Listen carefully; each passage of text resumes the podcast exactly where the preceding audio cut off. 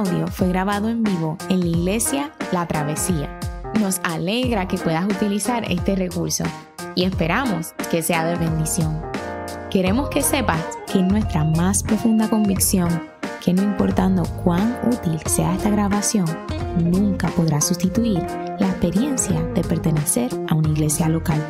Sería un placer tenerte junto a nosotros en la travesía, pero de no poder ser así, nos gustaría ayudarte a encontrar una congregación donde puedas pertenecer y servir. Una vez más, nos alegra que puedas utilizar este recurso.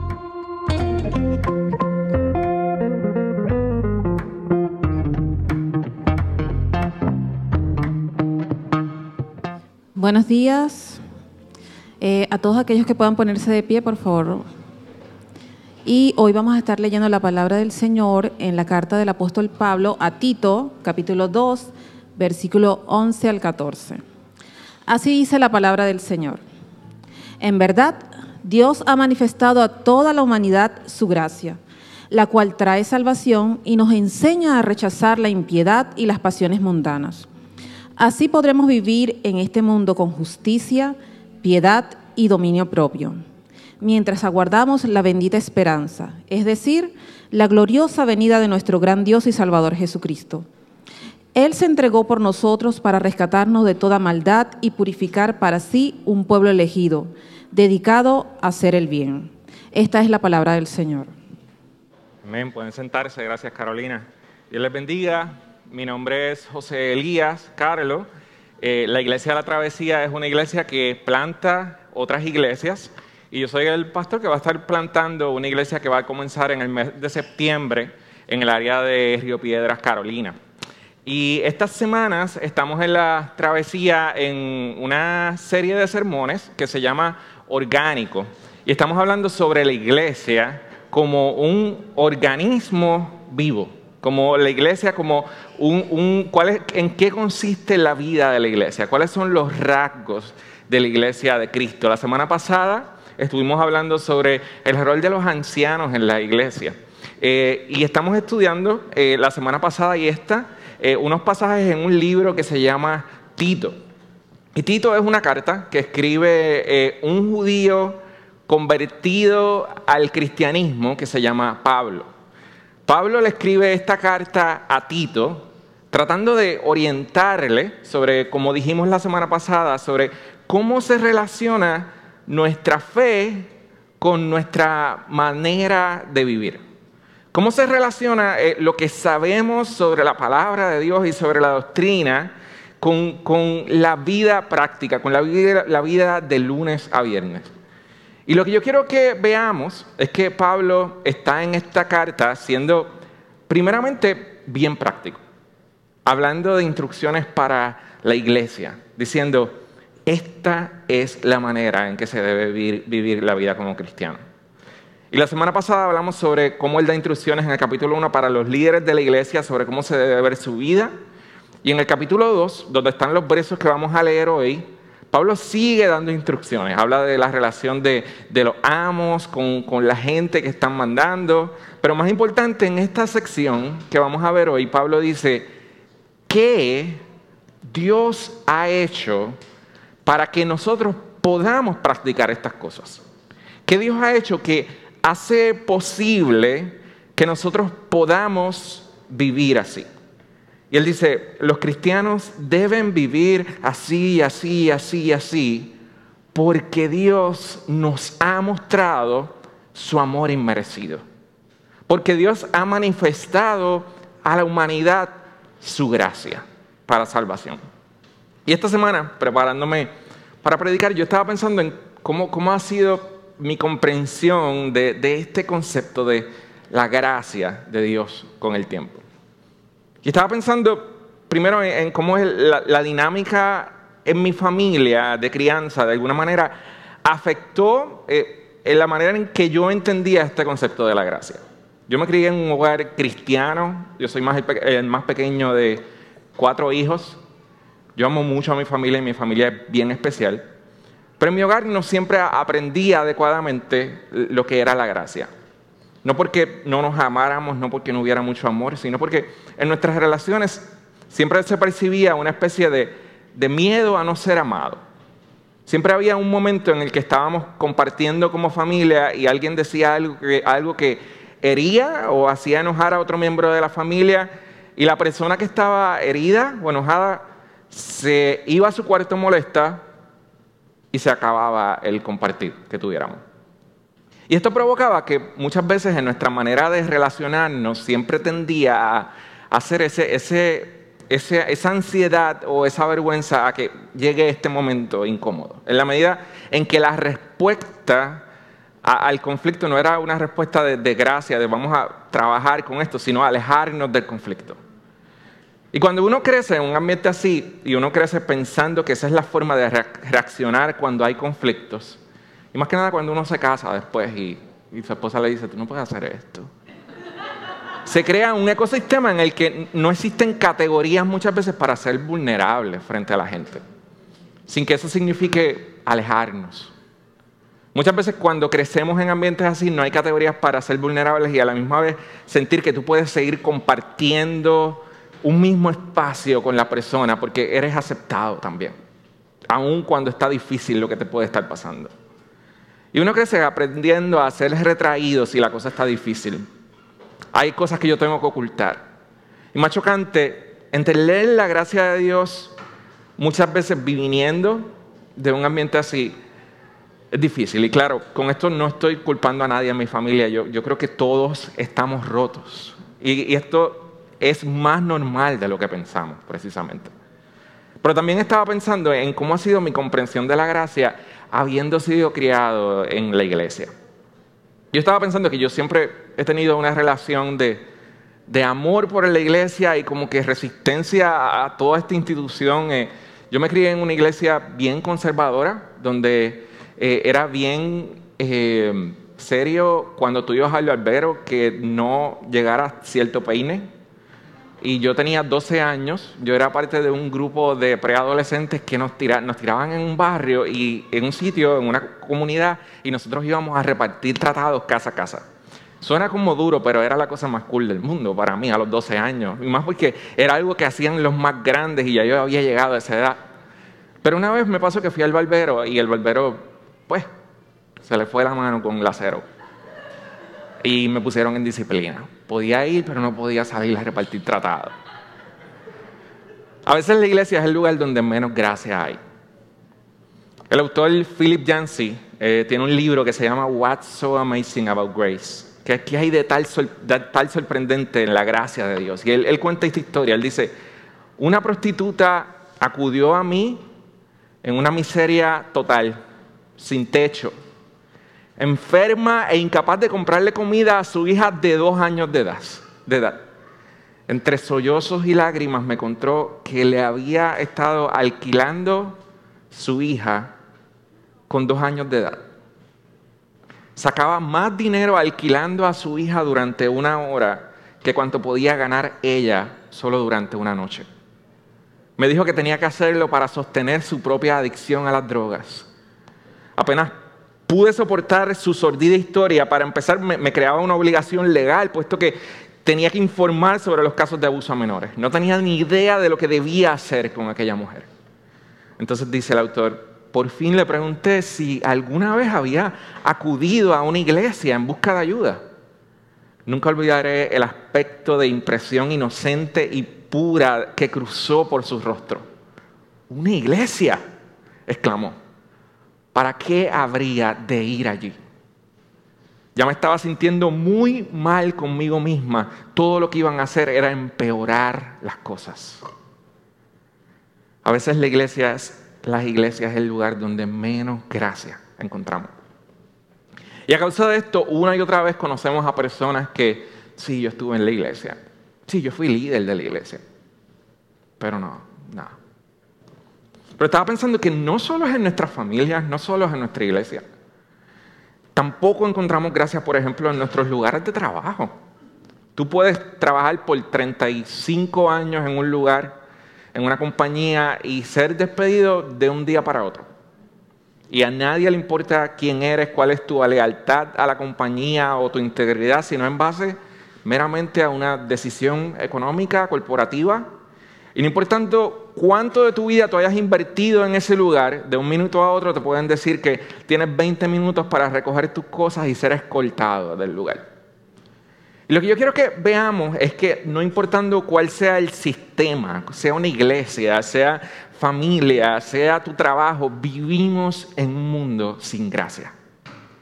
Y no es culpa solamente de la gente, sino que es porque vivimos en un mundo roto con sistemas rotos con gente rota que no manifiestan la gracia de Dios. Y la respuesta de Pablo ante esto, es decir, en el versículo 11 del segundo capítulo de Tinto, en verdad, Dios ha manifestado a toda la humanidad su gracia, la cual es para salvación. Dios ha manifestado su gracia.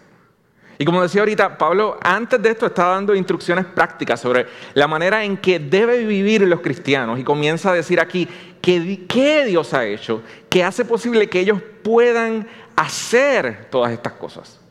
Y para mí es curioso que lo que Pablo elige decirles no es Dios ha manifestado su ira por el pecado, que ciertamente podía decir. Dios ha manifestado su justicia, ciertamente la manifestó. Dios ha manifestado su soberanía, ciertamente la manifestación. Pero Pablo dice, Dios ha manifestado a toda la humanidad su gracia. Y esto es para salvación. Si algo puede salvar a la gente, es su gracia.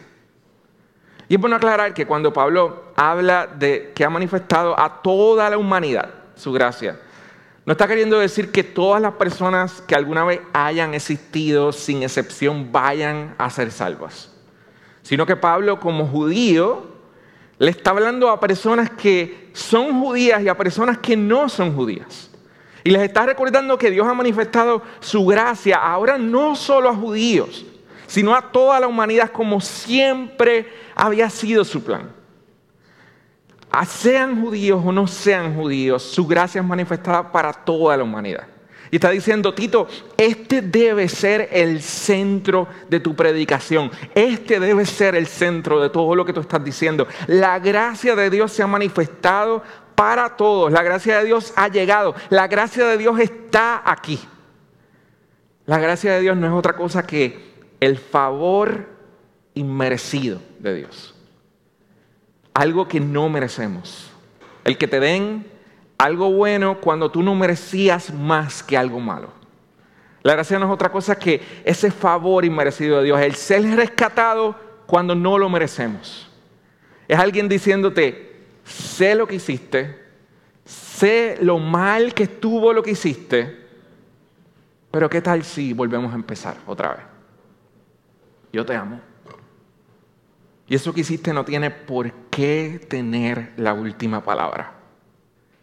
Dios ha manifestado a toda la humanidad su gracia, la cual trae salvación. Y yo quiero que, pensemos como cristianos, ¿qué, ¿qué, tipo de cristianos seríamos si de veras confiáramos en que es la gracia de Dios la que trae salvación? A, a, los, a los, padres que están aquí. ¿Cómo, ¿Cómo tú orarías por tu hijo si de veras tú confiaras en que solo es la gracia de Dios la que va a salvar a tus hijos. ¿De veras tú puedes confiar en que tu hijo no va a ser salvo por lo que tú hagas? Sea bueno o malo.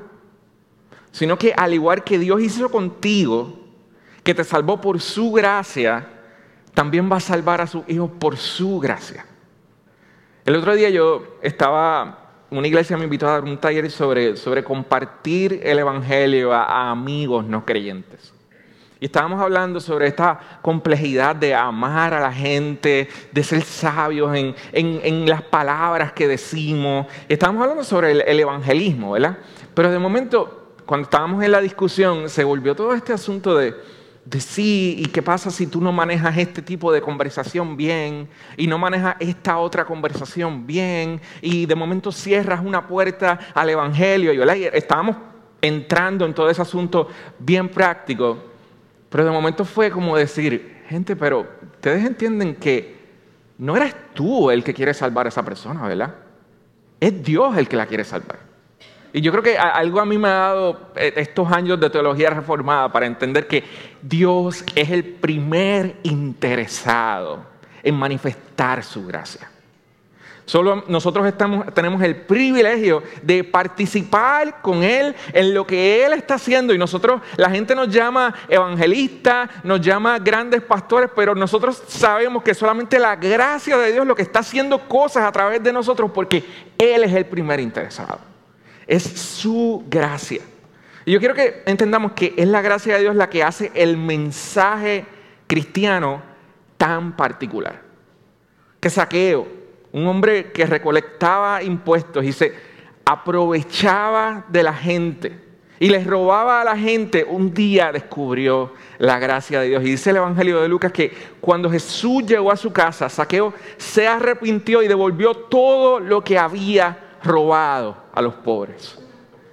Que la mujer samaritana, una mujer que estaba sexualmente rota, que relación amorosa tras relación amorosa sería, salía herida que un día descubrió la gracia de Dios y ese día en que se encontró con Jesús fue sanada y fue perdonada.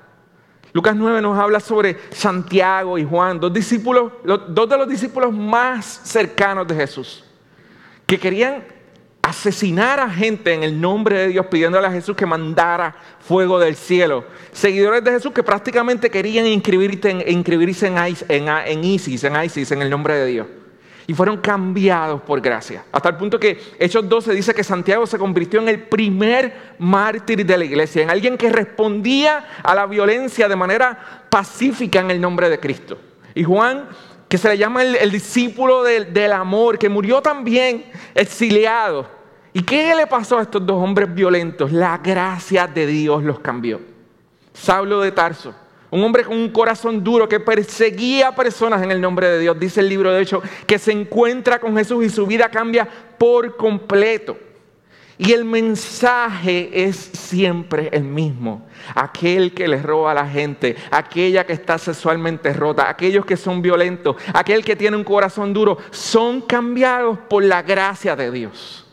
El ladrón que se encuentra con Jesús en la cruz y sin haber asistido a ninguna iglesia, sin haber hecho quizás nada bueno en su vida, en los últimos tres minutos de su vida, se arrepiente y Jesús le dice, de cierto te digo que hoy estarás conmigo en el paraíso.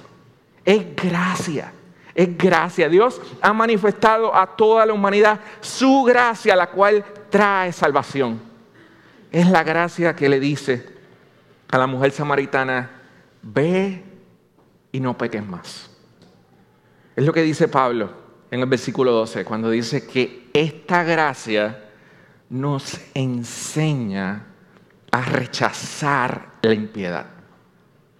Y la palabra enseña en, griego es la palabra paideio, que es de donde obtenemos la palabra pedagogía. Pero curiosamente la palabra, eh, su uso en las traducciones es mucho más extenso, porque paideo casi nunca se traduce como enseñar, sino como disciplinar, como en ciertos casos castigar. Y el sentido de la palabra es de cuando enseñas a los niños dando estructura, dando reglas, poniendo límites, poniendo recompensas. Y Pablo está diciendo, la gracia del Señor no solamente es el medio que Dios usa para recibirte, para abrazarte, para perdonar tu vida. La gracia del Señor es la forma que Dios usa para disciplinar tu vida. Es lo que Dios usa para formarte. Pablo dice, es la gracia de Dios la que nos lleva a decir no a las cosas que están mal. A mí siempre me ha parecido bien interesante una línea de la canción Amazing Grace, Sublime Gracia. Es un himno cristiano antiguo que se escribió por un hombre que se llamó John Newton. Y en este himno hay una línea que dice, su gracia me enseñó a temer. Mis dudas ahuyentó. Y uno lee esto y uno dice, que no será que la traducción está mal, déjame buscarla en inglés. No. No voy a haber dicho que fue la ley de Dios la que me enseñó a temer. No la gracia. ¿Cómo que la gracia de Dios nos enseña a temer? Yo quiero que tú pienses en esto. ¿Alguna vez tú has recibido un, regalo tan valioso que te ha dado trabajo aceptarlo. Y es curioso porque sabemos muy bien cómo responder cuando alguien nos trata mal, porque lidiamos con eso todo el tiempo de alguna forma. Pero cuando recibimos amor y alguien nos mira a los ojos y, quiere, y no quiere usarnos, sino que nos quiere ofrecer algo auténtico, no, no sabemos cómo responder. Es lo que vemos con Pedro cuando en Lucas 5 él está pescando toda la noche y no puede pescar nada y llega Jesús y le dice que tire la red al otro lado y Pedro le dice, maestro, es que toda la noche estuvimos trabajando muy duro y no hemos pescado nada, pero pues en tu nombre voy a echar la red. Cuando echa la red pesca un montón de peces. Y lo que hace Pedro no es ir a donde Jesús a decirle, gracias, qué bueno que lo hiciste. Lo que hace es ir a donde Jesús y decirle, apártate de mí, yo soy un pecador. Algo así es lo que tiene el autor de la canción en mente. Su gracia me enseñó a temer. Porque Pedro se encuentra con tanto amor, con tanta provisión, con tanta gracia, que lo primero que hace es temer y decir, yo no estoy a la altura de esto. Yo no doy el grado para esto. Yo quiero que veamos que este precisamente es el patrón de la palabra de Dios tú y yo no dando el grado para tanta gracia. Y tú y yo nunca dando el grado para tanta gracia. Yo no sé si recuerdan los diez mandamientos. Y si, quizás no, no, no, has leído mucho la Biblia y no has leído el pasaje de los diez mandamientos, quizás recuerdas haberlos visto en alguna película de Semana Santa. Es un pasaje importante en el libro de Éxodo en el que Dios le da a su pueblo diez órdenes, diez mandamientos, y les dice, no pueden tener dioses ajenos aparte de mí. Eh, no tienen que honrar a su padre y a su madre, no pueden matar, no pueden robar. Pero para aquellos de ustedes que están familiarizados con la Biblia, yo quiero, que, quiero preguntarles, ¿cuál, ¿cuál es el prólogo de los diez mandamientos? ¿Cuáles son los versos que están junto antes de todas estas órdenes que Dios les da a su pueblo? Dios le dice a su pueblo, yo soy Jehová tu Dios, que te saqué de la tierra de Egipto, de la casa de servidumbre. Y entonces, después de que tú entiendas esto bien, no tendrás dioses ajenos delante de mí. No esto, no lo otro. Es decir, primero hay una declaración de la gracia de Dios. Dios los toma como su pueblo solamente para sí, solamente por su gracia. Dios los rescata de Egipto por su gracia y porque es definitivo. Y esto es quienes ellos son. Les dice, ok, estos son los mandamientos. Y es curioso porque nosotros siempre queremos invertir el orden. Ah, tú quieres que Dios te rescate, a Dios, tú quieres que Dios te salve, tú quieres que Dios te bendiga. Ah, pues no puedes hacer esto, y no puedes hacer esto, y no puedes hacer esto, y tampoco puedes hacer esto, y más vale que tampoco hagas esto tampoco. Y entender la gracia de Dios, según dice Pablo a Tito, significa saber que la gracia siempre va primero, porque la misma gracia que salva enseña. La misma gracia que salva, corrige y disciplina. Y nunca, nunca nos va a dejar igual. El orden, a mí me encanta en la confesión de, Westminster, el, orden que se le da cuando hay una pregunta en que se habla de, empieza hablando de la gracia y después de hablar de la gracia tenemos que hablar de la adopción y después de hablar de la adopción tenemos que hablar de la santificación porque entendemos que todo fluye de la gracia. Una cosa no va antes que la otra todo fluye del mensaje de salvación de gracia. Jesús diciendo a Saqueo, no puedes seguir robando a la gente, Saqueo. Mujer samaritana, tú no puedes seguir usando tu sexualidad de esa manera que te está destruyendo. Pablo, tú no puedes seguir siendo un esclavo de la ira. La misma gracia que nos salva, dice Pablo, nos enseña a rechazar la impiedad y las, y las pasiones mundanas. No es una prédica distinta, es la gracia. Así que ninguna medida es como que nosotros comenzamos por la gracia y luego pues te toca a ti. Eso no es el Evangelio. Eso quizás es una especie de estoicismo cristiano, pero no es el mensaje del Evangelio. Ahora, Estamos queriendo decir con esto que, que debemos dejar que la gente siga pecando y no debemos llamar a la gente al arrepentimiento en nuestra predicación. ¿Qué hay de la ira de Dios? ¿No se supone que nosotros también nos toca predicar del juicio de Dios? Y la respuesta es que sí. El juicio de Dios es inminente. El infierno es inminente, es real. El juicio de Dios es definitivo, pero nunca es la primera respuesta de Dios. Nunca es su default mode. Por ejemplo, si tú estuvieras leyendo los evangelios por primera vez y tú comienzas a leer el evangelio de Mateo, de Mateo, vas a leer primero decir muchas veces bienaventurado, bienaventurado, bienaventurado. Luego vas a seguir pasando la página y vas a escuchar, vas a leer a Jesús hablando sobre pájaros y sobre los lirios del campo. Luego vas a seguir pasando la página y vas a, a, leer Jesús hablando sobre una casa edificada sobre la roca, sobre una mujer que está buscando una moneda perdida y vas a leer muchas historias así. Luego cuando llegas al capítulo 21 vas a ver que él volca unas mesas del templo y ahí te vas a sorprender un poco. Y de repente vas a llegar al, al capítulo 23. Y voy a hablar un poco más duro, yo no sé si están listos. Porque Jesús va a comenzar a decir, ¡ay de ustedes! ¡ay de ustedes! ¡ay de ustedes! ¡ay de ustedes! ¡ay de ustedes! ¡ay de ustedes! Y uno, no, uno, uno, uno, dice, uno lo lee y uno dice, bueno, quizás lo dijo suavecito, pero es que el tono de lo que está diciendo es Jesús está diciendo, ¡ay de ustedes! Y uno lo lee y se pregunta, pero ¿qué fue lo que pasó con Jesús? Porque hay 22 capítulos antes y nunca, nunca lo leí hablar así. Pero es porque ese no es su default mode. Y si ese no es su default mode, ¿por qué es nuestro default mode? 22 capítulos del Evangelio de Mateo cubren dos años y medio quizás del ministerio de Jesús. Y nunca lo escuchamos decir, ay de ustedes, a nadie, porque nunca fue su mode.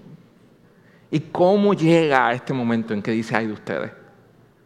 Porque primero los invita con amor y les enseña.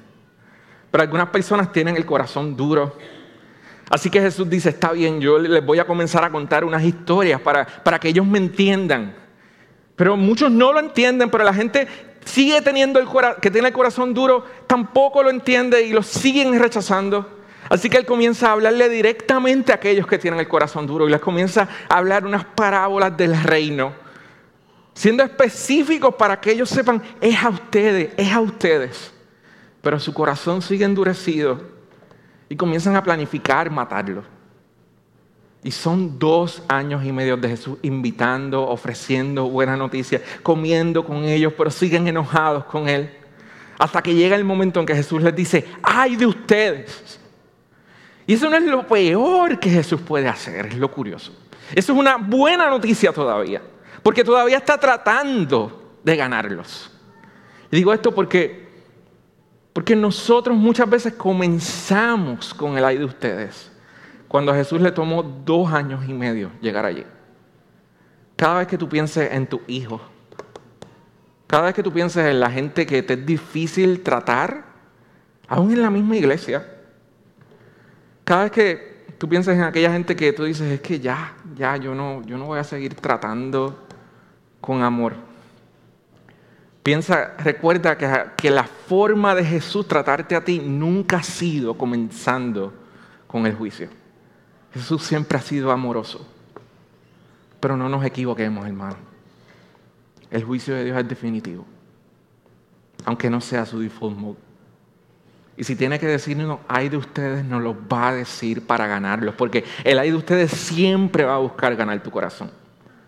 Como el autor de Hebreos dice, si oímos hoy su voz tratando de corregirnos, no endurezcamos nuestro corazón. Después de lo hay de ustedes de Mateo 23, Jesús se para frente a Pilato. Son sus últimas palabras en su ministerio. Y Pilato le dice, ¿tienes algo que decir? Y Jesús dice, no. Como diciendo, ya no tengo más nada que decir. Y ese es el lugar donde es triste llegar el lugar donde no hay más invitación. y somos entregados a los deseos de nuestro corazón. Es saqueo entregado a los deseos de su corazón, diciendo, tú quieres seguir robando, sigue robando. Es la mujer samaritana diciendo, tú quieres seguir haciendo y destruyendo tu vida, síguelo haciendo. Es eso, es la gracia que nos está invitando, que nos llama. Que, hay, hay disciplina, pero está dentro de un marco de amor de Dios llamándonos con cuerdas de amor, como decía Gerson ahorita. Dice en el versículo 14, Él, bueno, voy a decirles de antes, Él dice, Dios ha manifestado a toda la humanidad su gracia, la cual trae salvación y nos enseña a rechazar la impiedad y las pasiones mundanas. Así podremos vivir en este mundo con justicia, con piedad, con dominio propio. Entonces dice en el versículo 14, Él se entregó por nosotros para rescatarnos de toda maldad y purificar para sí un pueblo elegido dedicado a hacer el bien. Y esa es la gracia que nos salva. La gracia que te salva no te deja perdido en tus delitos y pecados. Te corrige, te enseña. Que nosotros podamos apreciar la gracia de esa manera. En el libro de, Éxodo, el Señor, Dios saca a su pueblo. Después de darle los diez mandamientos los saca de, digo, antes de darle los diez mandamientos, los libera de Egipto. El pueblo está vagando por el desierto. Y el pueblo se empieza a quejar porque no tienen comida. ¿Y tú sabes lo que Dios hace? Dios hace que cada día descienda pan del cielo. Cada día desciende pan del cielo. O sea, es sencillamente tú te levantas y tú dices, ¿qué hay de comer? Hay un pan, te lo comes. Así. Ok, tengo hambre, hay más pan aquí, sigo comiendo. Es eso. Es la provisión de Dios. Curiosamente, en el libro de Éxodo, cuando Dios le dice a Moisés que va a hacer llover pan del cielo, hay una regla que Dios le dice. Le dice, el pan es para cada día.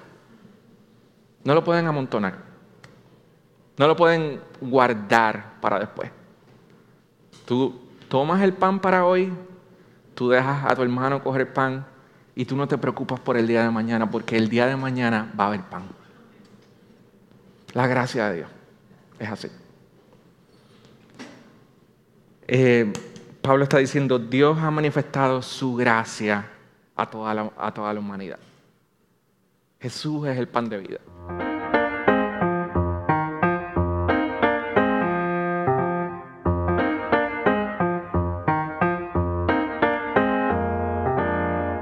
Este audio fue grabado en vivo en la iglesia La Travesía.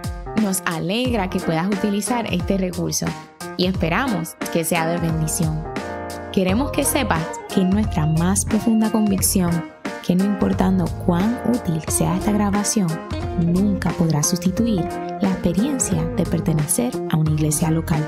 Sería un placer tenerte junto a nosotros en la travesía, pero de no poder ser así, nos gustaría ayudarte a encontrar una congregación donde puedas pertenecer y servir. Una vez más, nos alegra que puedas utilizar este recurso.